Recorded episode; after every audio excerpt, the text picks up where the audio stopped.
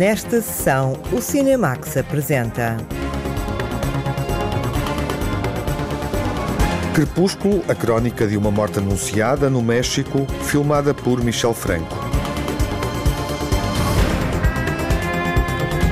A nossa terra, o nosso altar, a inclusão social e comunitária do bairro do Aleixo, filmada durante seis anos por André Guilmar.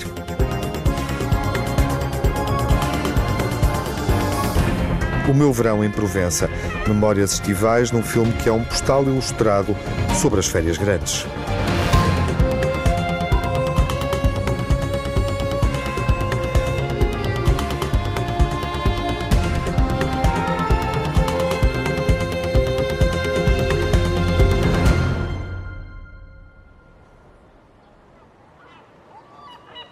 O bairro do Aleixo é o cenário do documentário A Nossa Terra, o Nosso Altar. Está tudo no silêncio.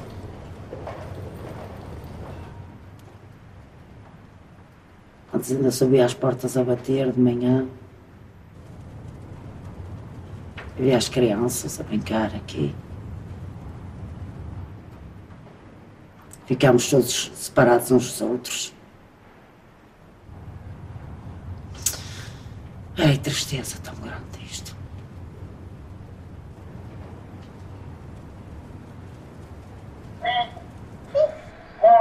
Quatro, três, oito, um. A Nossa Terra, o Nosso Altar, uma longa-metragem de André Guiomar, um documentário filmado no bairro do Aleixo, no Porto, pode agora ser visto nos cinemas. Um filme que já fez o percurso nos festivais, nomeadamente no Porto Pós-Doc. E é um filme que nos permite ir ao bairro do Aleixo antes da demolição das torres. E André Guiomar está connosco no Cinemax. Olá, André, bem-vindo. Olá, Tiago. É um gosto receber-te para falar de, de um filme que foi rodado demoradamente durante muito tempo. Estamos a falar ah, de um filme filmado em duas etapas. em Principais, que momentos sim. principais quais são, André? Eu comecei as filmagens em 2013 e, sem saber, acabei o filme em 2019, nas filmagens, depois com a montagem, eh, sete, sete anos, 2020, para tê-lo pronto para mostrar. Isso Portanto, basicamente por razões da tua vida profissional, opções, questões de financiamento também, não é? Mas, sobretudo, por questões de, de vida normal, portanto, do bairro, do que aconteceu com o bairro. Eu, Hum. Também quando por entrei, isso. sobretudo por isso, Eu na verdade. perguntava por questões profissionais, porque estiveste em Moçambique nesse período entre. Fui para 2013 Moçambique porque nada 2019. acontecia no bairro do Aleixo, curiosamente. Portanto, Uma coisa está relacionada com a outra. Eu, quando entrei em 2013, eu achava que o filme estaria pronto em seis meses, Uhum. porque era suposto uh, a Câmara Municipal do Porto e os, os, os privados que tomaram conta do, do terreno tomarem conta também da passagem daquelas pessoas para uma outra comunidade e, e arranjarem casas para elas. O processo foi ficando e ficando e a demolição das cinco torres uh, fizeram duas apenas e em 2013 pararam. E o processo parando, o filme parou também a partir de uma certa altura. eh, e a minha vida continuou à espera, tal como aquelas pessoas, da carta que haveria de chegar e que os levaria dali para fora. Hum, à espera, no fundo, que esse processo de demolição ah, e deslocação da comunidade do Aleixo para outros lugares acontecesse, Sim. não é? Ou seja, o filme tem, ah, tem esse ritmo, digamos assim, todo o ciclo de, de demolição. Quando olhas para o Aleixo, em 2013, qual é o teu olhar? Bom, O teu olhar exterior, não é? sim, Como é óbvio, Sim, em dois- alguém que vive no Porto, conhece o Sim. espaço, conhecias o espaço? conhecia o espaço eh, pela, pela comunicação social, conhecia o espaço por me ter perdido uma vez e passado dentro daquele bairro por engano, porque não era muito claro, não era muito normal as pessoas passarem no bairro do Aleixo. Aquilo é uma espécie de cova, o terreno é estranho, eh, não é visível por nenhum ponto da cidade a não ser a partir de Gaia, normalmente, porque está ali naquele. eh, numa zona, apesar de tudo, eh, bastante luxuosa, mas foi construída em 1974 eh, com um acesso apenas e acabou por provocar o que acabamos por perceber uma espécie de guetização eh, eh, sobre aquela comunidade. Eh, e o meu olhar em 2013 era bastante diferente do meu olhar em 2019, obviamente. E esse olhar foi-me dado por uma entrada no bairro através do filme do Luís Vieira Campos, Bicicleta, onde eu fui assistente de câmara Uhum. e onde eu pude uh, conhecer por dentro, uh, sobretudo a Torre 13 e a Torre 2. A Torre 1 nós estávamos proibidos de, de filmar, de virar a câmara para lá, com indicações específicas dos habitantes, que nos protegiam, digamos assim, e nos, e nos aceitavam dentro Uhum. da comunidade. Porquê? Bom, isto, isto já depende, isto já, isto, isto já está relacionado com, com os próprios, com a própria, hum, o próprio tráfico de droga que havia dentro do bairro, que, está, que era presente e ao qual nós não tínhamos acesso e que a rede e, e que a comunicação social tentava constantemente ter. Hum, e nós tentamos ao máximo eh, respeitar a- as portas que nos abriam Uhum. Eh, e nós tentávamos E relacionar-nos com aceitar isso. também que existiam portas fechadas. Exatamente, Claro. exatamente. E elas estão em background, quem está atento a ver o filme, isso é perceptível e, e- e o background do bairro está todo presente no, no filme, sem ser o filme. Uhum. Eh, e portanto a nossa entrada em 2013 é uma entrada aceite pela comunidade e percebida por parte deles. E isso sente-se nos dois capítulos do filme, porque em 2013 o filme é claramente uma celebração, é uns últimos momentos que eles queriam reviver para a Câmara, portanto, para ficarem registados Uhum. o último karaoke, o último dia no ATL, o último dia no lar de idosos, eh, o último churrasco no exterior, a última passagem de ano, o que eles achavam ser a última passagem de ano. Tudo isso achavam eles seria um, um último momento e uma última despedida para o nosso filme. Eh, infelizmente para eles, seis anos depois, muitos deles continuavam à No espera. mesmo lugar. Sim, e portanto estavam num suspenso temporal em que lhes retiravam um futuro é e o passado. E, e retiravam também, o filme mostra-nos isso, e essa transição temporal é muito eh, importante, obviamente, eh, do ponto de vista narrativo e documental, cinematográfico, porque, porque de repente percebemos eh, na gestão desse tempo, dentro do próprio filme, que os habitantes que ficaram, que foram ficando, perdem, eh, e queria reforçar este ponto, hum, perdem a ligação comunitária porque os espaços deixam de existir, os espaços de encontro, não é? Os Exatamente. espaços públicos. Sim, é uma, é uma perda de sensação de pertença a um sítio. Isso vai se desconstruindo, vai sendo destruído e eles vão perdendo essa força. E foi isso que eu encontrei quando regresso em 2019, definitivamente, sabendo que as cartas estavam a começar eh, ou a recomeçar a chegar. E curiosamente, as famílias que eu mais acompanhei em 2013 ficaram para o fim em 2019, porque muitas delas foram sendo lentamente realojadas. E o que eu encontrei É o chamado milagre do cinema. foi um bocado. É. Foi um bocado. Eu, eu gosto de olhar para, para essas situações, Bom, circunstâncias. Serviu-me, obviamente, narrativamente e, Claro. e para, para esta metáfora sobre o filme, até a própria, os próprios momentos em que nós vemos, por exemplo, as redes eh, onde eles secam a roupa eh, eh, nas galerias e vemos que a quantidade de roupa vai diminuindo. Um, isso é uma metáfora perfeita que nós utilizamos, obviamente, a nosso favor, uh, para, para esta passagem de tempo ser cada vez mais acentuada e a própria. Quer dizer, a própria ausência de, de, de pessoas que a Maria João vai dizendo ao longo do filme, o fecharem as portas, o emparedarem as portas e, os, o, e, as, e todas as condições sociais que o filme tinha uh, que lhes permitia uh, criarem esta comunidade Uhum. única quando eles chegaram em 74, deram-nos uma igreja, um, um ATL, uma série de condições perfeitas para que eles pudessem funcionar. Uh, isso foi-lhes sendo tirado à, pronto, à medida que o tempo ia passando. E, portanto, este apoio social que era importante para eles foi desaparecendo. Isso sentia-se em 2019 mais do que nunca, que eles Uhum. estavam abandonados. Acompanhaste os teus protagonistas, as tuas personagens, para além desse tempo Sim. e para além do filme. O que é que Sim, nos podes ainda- dizer sobre isso? ainda acompanho. Eu filmei todo o processo. Uh, decidi, como já tinha decidido em 2013, curiosamente foi das poucas coisas que eu não mudei do filme, tudo o resto eu tenho que, tenho que me ir adaptando à vida e, e- e o filme foi, foi mudando comigo. Mas uma das coisas que era muito clara para mim era que o filme começava no bairro e acabava no bairro ainda. E quando o bairro acabasse, o filme acabava também. Uh, Em 2013, curiosamente, eu podia ter passado o filme fechado na RTP, que tinha essa proposta, e decidi não fazer porque para mim o filme ainda não existia como tal. E, e, portanto, para mim isso era claro, embora eu tenha acompanhado bastante bem a transição e todos eles hoje eh, sobrevivem, mas não se pode dizer que sintam que pertençam a uma nova comunidade. Todos eles têm uma melancolia, uma saudade enorme sobre, sobre o que era a comunidade do bairro do Aleixo, onde eles viveram 40 anos, quer dizer, 4 décadas, é muito tempo. E quando dizes que uh, tem essa nostalgia, isso é evidente, vê-se no filme, sente-se no filme, mas uh, esse, esse sentimento existe hoje, no momento em que estamos, 3, 4 anos depois de, uh, do processo de mudança se ter concretizado, porque estão afastados, porque não se conseguiram reerguer como comunidade. Quais são as razões, André? Bom, eu, eu, diria que a principal razão foi a principal razão que os levou a tornarem-se uma comunidade em 74, que é eh, uma comunidade que é realojada a partir da Ribeira e que já vem da Ribeira rotulados uh, como uns fora da sociedade, que uhum. não sabem estar, que são pobres e que, e que, portanto, são recolocados numa situação que, apesar de tudo, em alguns, em algumas, em alguns aspectos foi bem feita, porque foi bem feita ao, ao mantendo-os perto do rio, portanto, mantendo os seus trabalhos um, pescatórios, sobretudo, um, com, com uma arquitetura que, apesar de tudo, tinham as melhores áreas de habitação social, mas com problemas arquitetónicos também, por uma, por uma questão de experiência de, de, habitação social em altura. Pela dimensão, claro. Pela dimensão uhum. da coisa.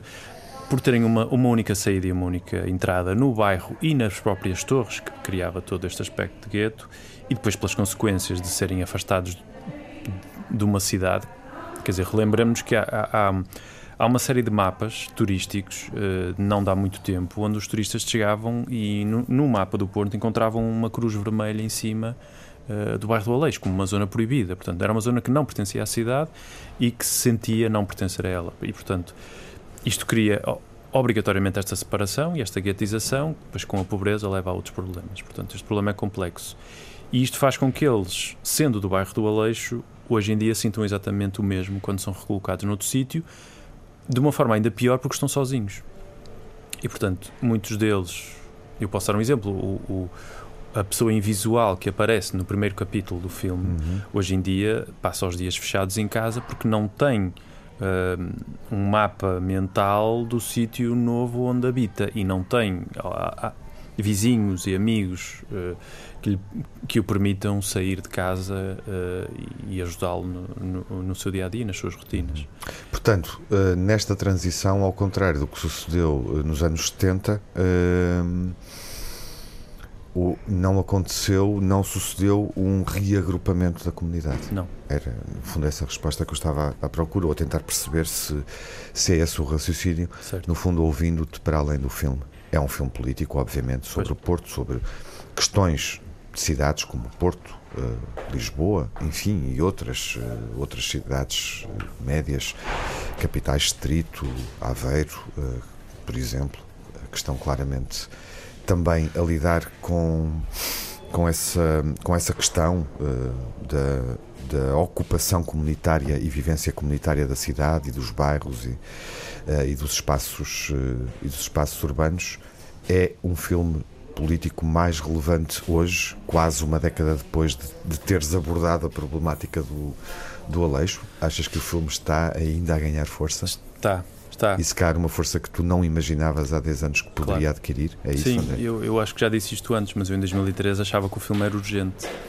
E é curioso, infelizmente para nós, pensar que 10 anos depois. Era urgente, é porque obviamente existia um processo de, de, de documentar, de registar. Exatamente. O filme teria, teria que ser a memória, cumpre, cumpre esse papel, mas uh, o tempo dá-lhe outra força? Para além dessa urgência? Eu acho que o tempo lhe dá outro já está humanismo. resolvida, digamos assim. E, e, é, um, e, é, uma das minhas é uma das minhas ambições uh, quando eu penso que, embora seja o meu filme mais político, o que eu quero é trazer à política, ou aos políticos, ou ao que seja, um bocadinho mais de humanismo. E esse era o objetivo principal do filme. E, e, portanto, este, este, tempo, esta carga emocional, esta complexidade humana que nós vamos acompanhando, em vez de simplificarmos as matérias, uh, a minha esperança é que, é, que, é que traga um bocadinho de humanismo às coisas uhum. e ao filme. Uhum.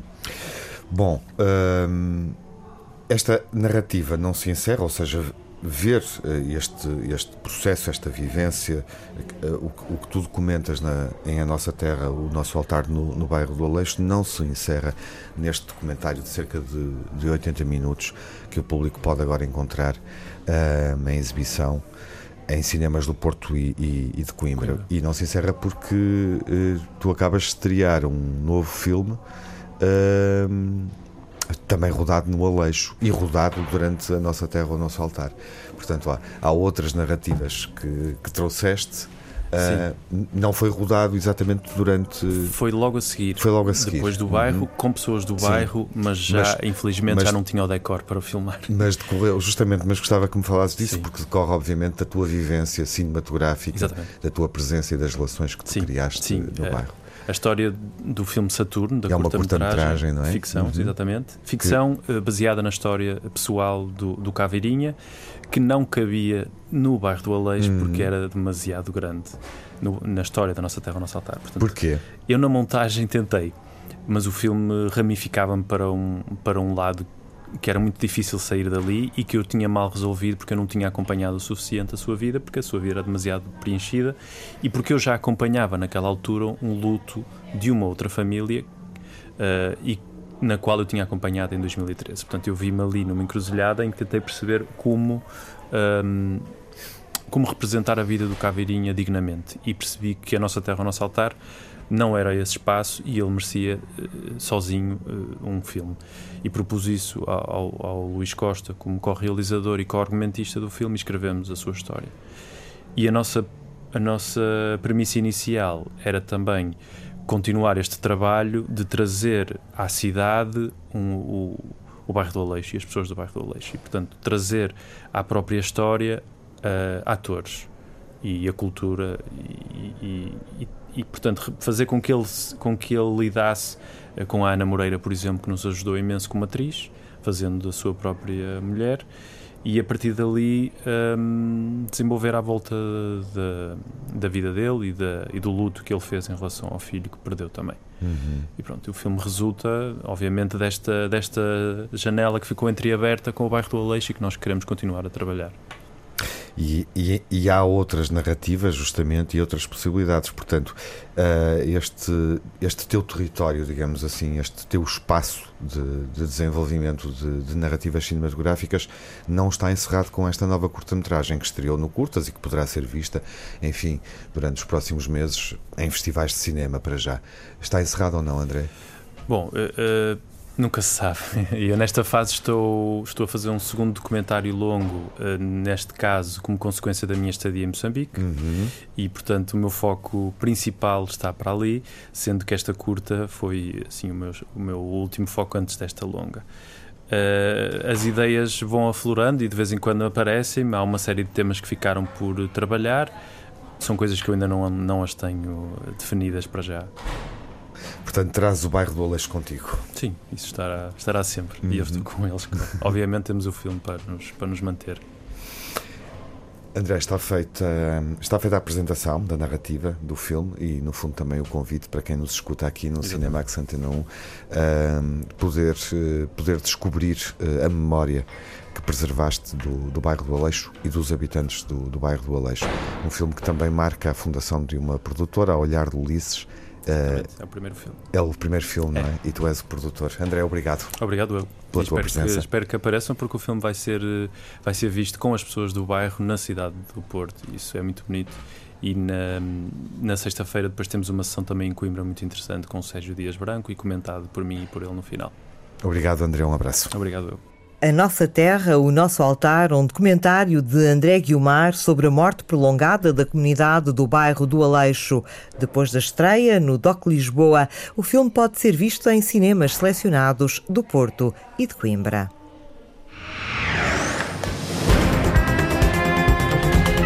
O cineasta Michel Franco regressou ao México. O drama Crepúsculo é apresentado na segunda parte do Cinemax.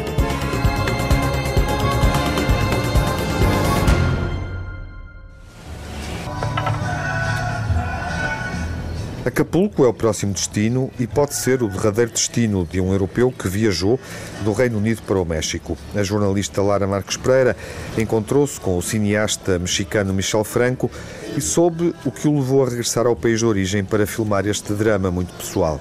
Uma família passa férias num resort de luxo, no México, quando é confrontada com uma emergência.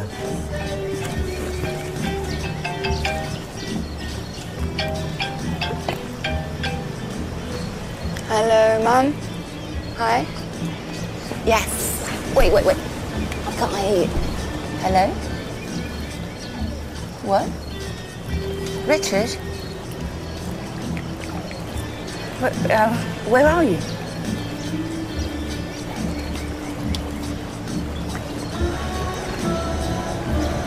Um, okay. Uh, we'll, we'll be there as soon as uh, we'll be there as soon as we can. Mom. A vida de sonho das quatro personagens, dois adultos e dois adolescentes, é interrompida pela necessidade de voltar de imediato para Londres. Mas Neil, interpretado por Tim Roth, fica para trás sob o pretexto de ter perdido o passaporte.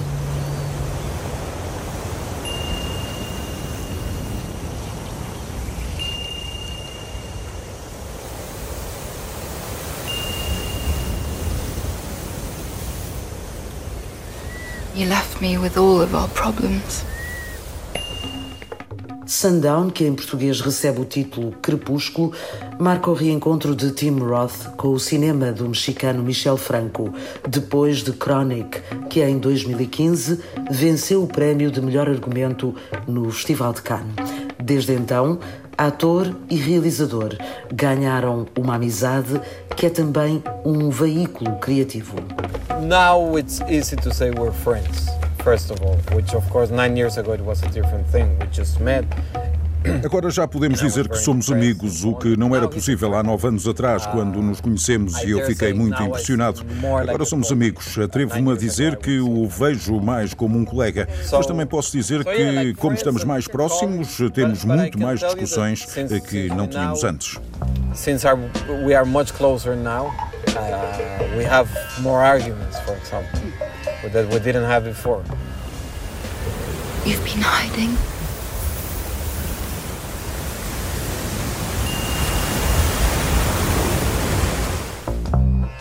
I love him. Uh, I think he's been, he, he, he changed my, my... Adoro, acho que ele mudou a minha carreira no cinema e a minha vida é a minha carreira no cinema. É impossível separá-las. Eu adoro o time. Impossible to separate one from the other. So, um, Yeah, I loved it. Neil deixa a família partir e instala-se numa pensão barata perto da praia, em plena cidade de Acapulco. Um lugar que Michel Franco conhece bem e que espelha o estado de um país e daquele homem que decidiu ficar para trás. The place where we shot Sundown is uh, as important as the main character's journey. Uh, o lugar onde filmamos é tão importante quanto a viagem da personagem principal. Eu não poderia separá-las. A história tinha de acontecer em Acapulco, que é um lugar que eu adorava e ainda gosto muito. Costumava ir lá sete vezes por ano até aos 20 anos de idade. Mas a cidade mudou tanto que deixei de ir. É por isso fazer da cidade um espelho da personagem parecia ser uma coisa acertada. uh, like the right thing to, to do. Not hiding.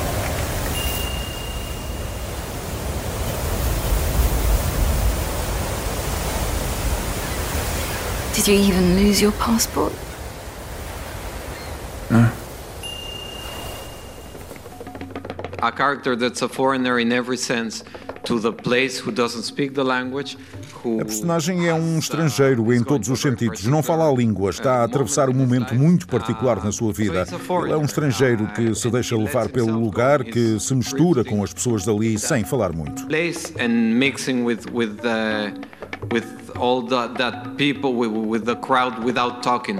A nova vida de Neil não passa pelo luxo, pelo dinheiro, pela ostentação ou pelo passado. É uma dormência consciente, difícil de aceitar para a personagem de Charlotte Gainsbourg, que regressa ao México para o confrontar. Michel Franco sublinha a ideia de refletir sobre o direito à indiferença e a querer desaparecer.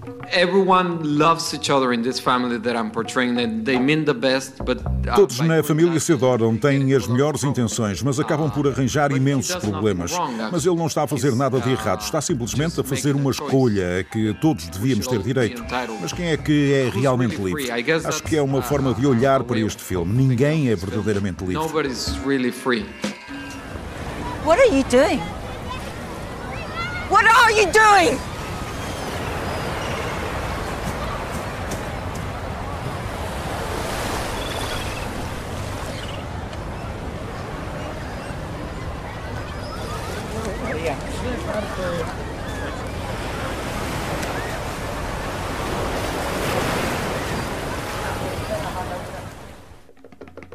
Sundown foi escrito antes do realizador iniciar a rodagem de Nova Ordem, um filme exigente e de grande dimensão e que, em boa parte, poderá ter contribuído para a depressão em que Michel Franco estava mergulhado e que o levou a escrever a história de um homem que quer deixar de se importar e de sentir. I've never had to take pills, you know, like for depression. Nunca tive de tomar comprimidos, nunca cheguei a esse estado, mas foi a primeira vez que pensei fazê-lo. Pensei que devia usar isso para um filme, devia fazer alguma coisa com esta crise que estava a atravessar. Não sei quanto de mim está naquela personagem e se estava a tentar fugir como ele. Talvez tivesse. Foi um argumento que levei menos tempo a escrever. Eu estava num estado estranho e este foi o resultado.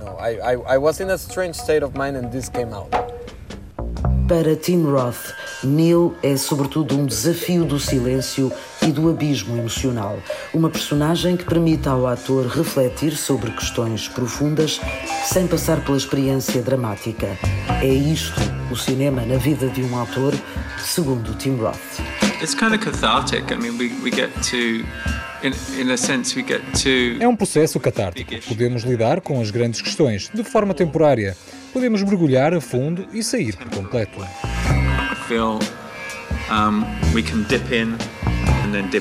A decisão de Neil de se deixar desaparecer em vez de voltar a casa dá início a um outro tom no filme, marcado pela violência do lugar, para mostrar o México que vive do turismo, que aproveita o dinheiro dos estrangeiros tal como aconteceu em Nova Ordem, que venceu o Grande Prémio do Júri de Veneza em 2020, Michel Franco retoma o olhar crítico e social sobre o país onde nasceu, um lugar onde a paisagem paradisíaca se confunde com a miséria humana. I do think uh, as a Mexican um, Acho que os mexeritos ou qualquer pessoa no mundo não devia aceitar a violência como algo normal, mas no México temos tanta violência que corremos esse risco. Por isso, o cinema é uma boa forma de continuar a analisar e não aceitar isso. Do you want my money? Is that why you're doing this? You are family. If you want me to give up my share, I'll do it. I'll sign anything. Eu digo sempre que este filme é uma carta de amor a Acapulco e o amor verdadeiro é complicado. Crepúsculo é um convite a refletir sobre a indiferença, a apatia e o alheamento enquanto fuga à realidade, mas é também um relato conhecedor sobre o México, um país de contrastes que são um espelho do abismo social que continua a ser marca dos nossos tempos. O nosso encontro com o Michel Franco aconteceu há cerca de um ano no Festival Internacional de Cinema de Veneza, quando o filme estreou mundialmente. O cineasta Michel Franco continua atento à realidade mexicana, aos problemas sociais e à indiferença em relação àquilo que nos rodeia. Crepúsculo, um filme que dramatiza o isolamento progressivo de um europeu em Acapulco, no México, e que reflete sobre a forma de encarar uma doença terminal.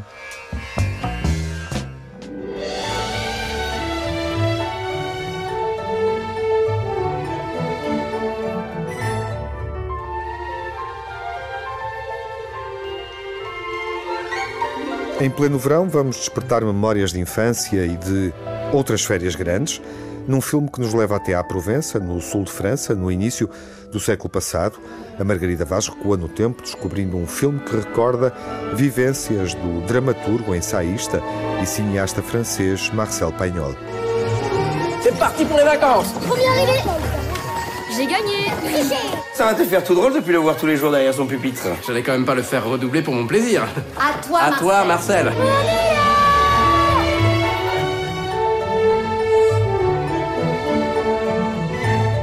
Meu Verão em Provença é uma adaptação da obra do escritor e cineasta francês Marcel Pagnol. O realizador, Christophe Barratier, quis fazer um filme sobre a infância.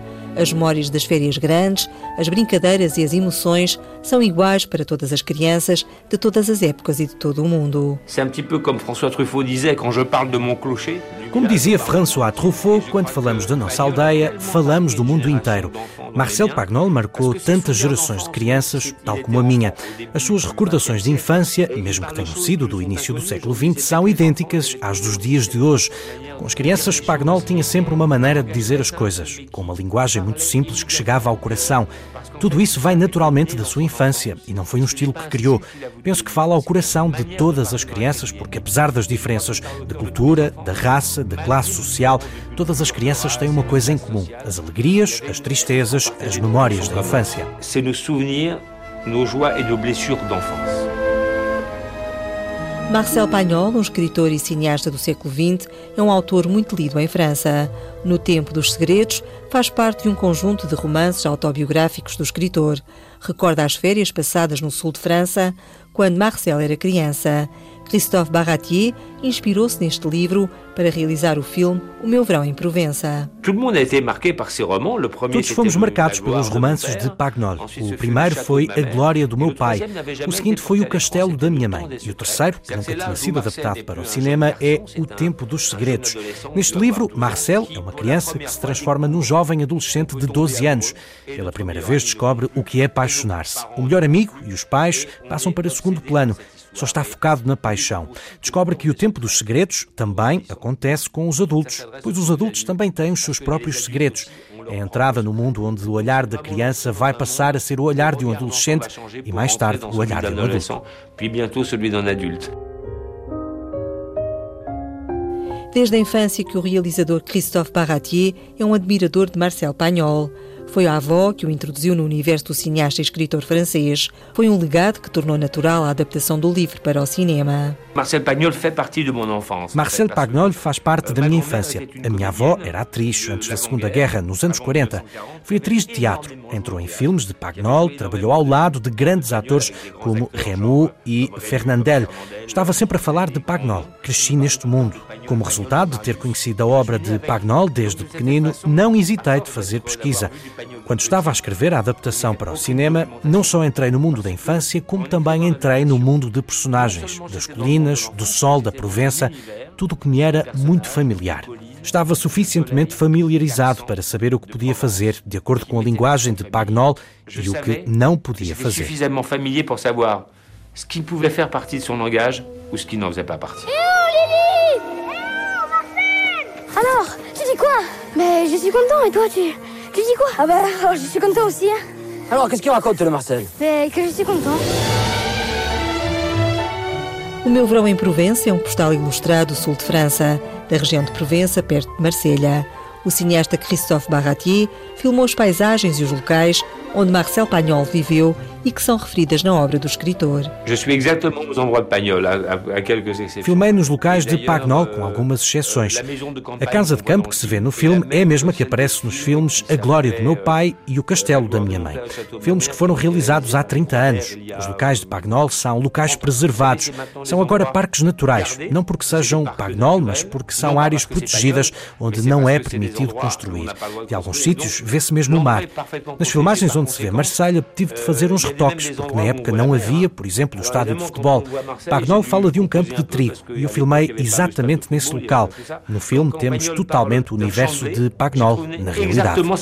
C'est totalement, totalement l'univers de Pagnol en réel. Quando visitou Portugal, o realizador Christophe Barratier também ficou encantado com a paisagem do Douro. Está muito contente com a estreia do filme em Portugal, pois é um país onde gosta sempre de voltar.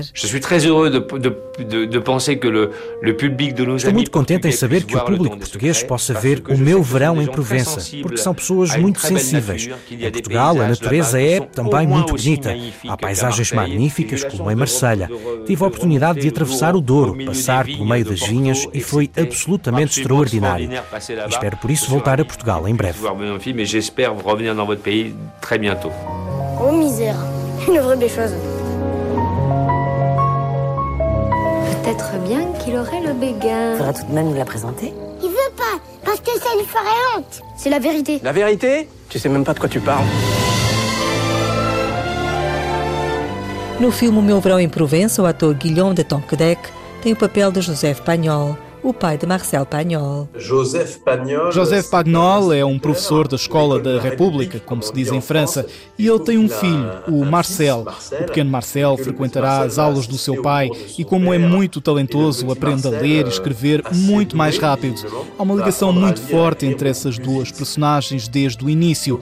O que me toca muito no filme é o Joseph, a personagem que eu interpreto. É o olhar de um pai para o filho, um filho que se lhe está a escapar, a deixar de ser a criança inteligente da turma e que se está a tornar num jovem apaixonado. É muito bonito ver essa criança que se liberta dos pais. É um filme muito bonito que fala perfeitamente do crescimento, desse momento da vida em que as pessoas se transformam, porque todos nós fomos crianças.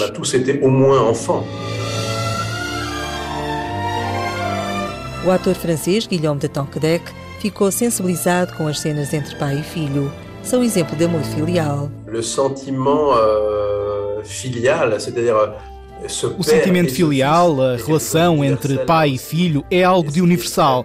Há passagens no filme que eu gosto muito. Uma delas é quando o pai tem que punir o filho porque ele lhe faltou ao respeito. Ele percebe que o filho está a questioná-lo e vai castigá-lo.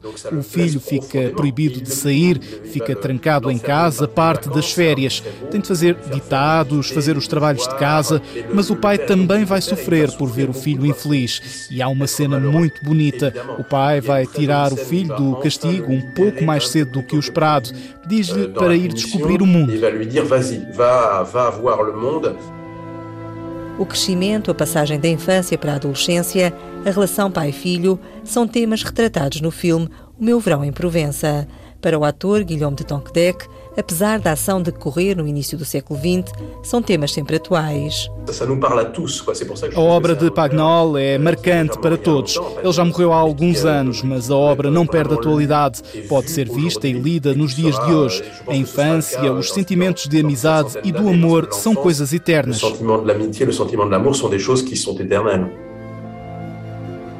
Guilherme de Tonquedec tem uma grande afinidade com Portugal.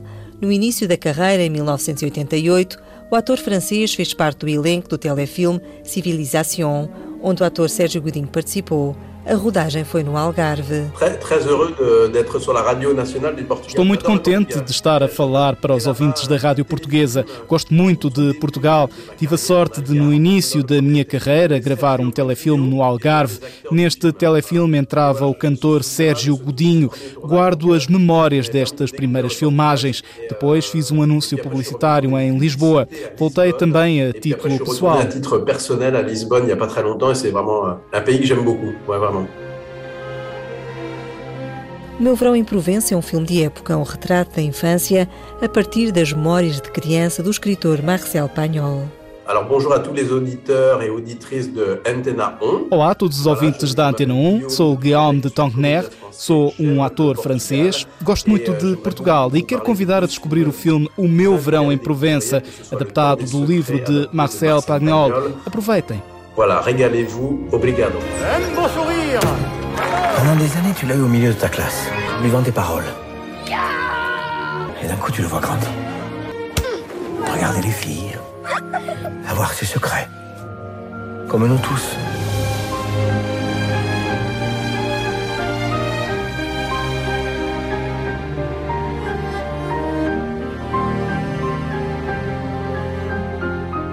E a partir da Provença foi possível despertar outras memórias estivais no Douro e no Algarve.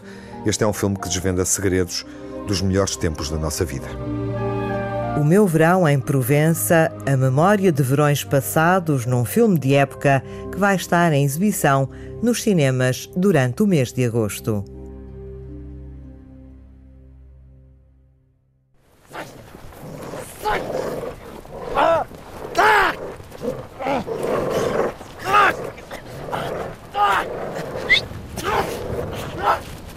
Os restos do vento vão soprar brevemente no início do próximo outono.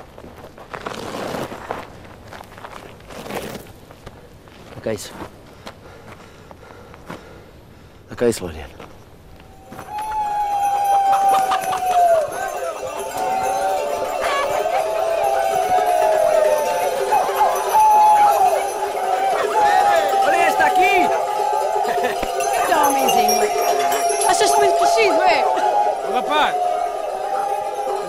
Tu não estás a perceber como é que isto funciona. Não quer ganhar coragem. Rapaz! O Ariano entregou-se. Entregou-se? Sim. Confessou. Disse que foi ele que matou o Pedro. E disse o porquê? Disse. Mas ele está a mentir. Acho que não foi eu. Não? Então porquê que havia de confessar? Voltaremos em setembro com um novo filme de Tiago Guedes, Restos do Vento, vai estar em destaque na próxima sessão, quando estrear na rentrée nos cinemas nacionais. Até lá, fiquem bem, saúde, bom verão. No Cinemax correm os créditos finais. Edição, coordenação de Tiago Alves e Lara Marques Pereira, com a colaboração de Margarida Vaz, sonorização de Jaime Antunes e Cláudio Calado, pós-produção de João Barros. Banda sonora original de Cinemax, da autoria de Nuno Miguel e remisturada por César Martins.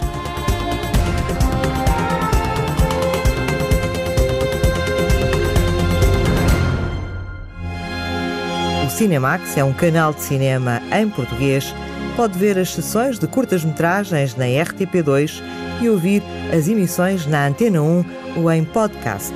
Encontra toda a atualidade na página digital rtp.pt Cinemax e também nas redes sociais. Torne-se fã no Facebook e siga-nos no Twitter.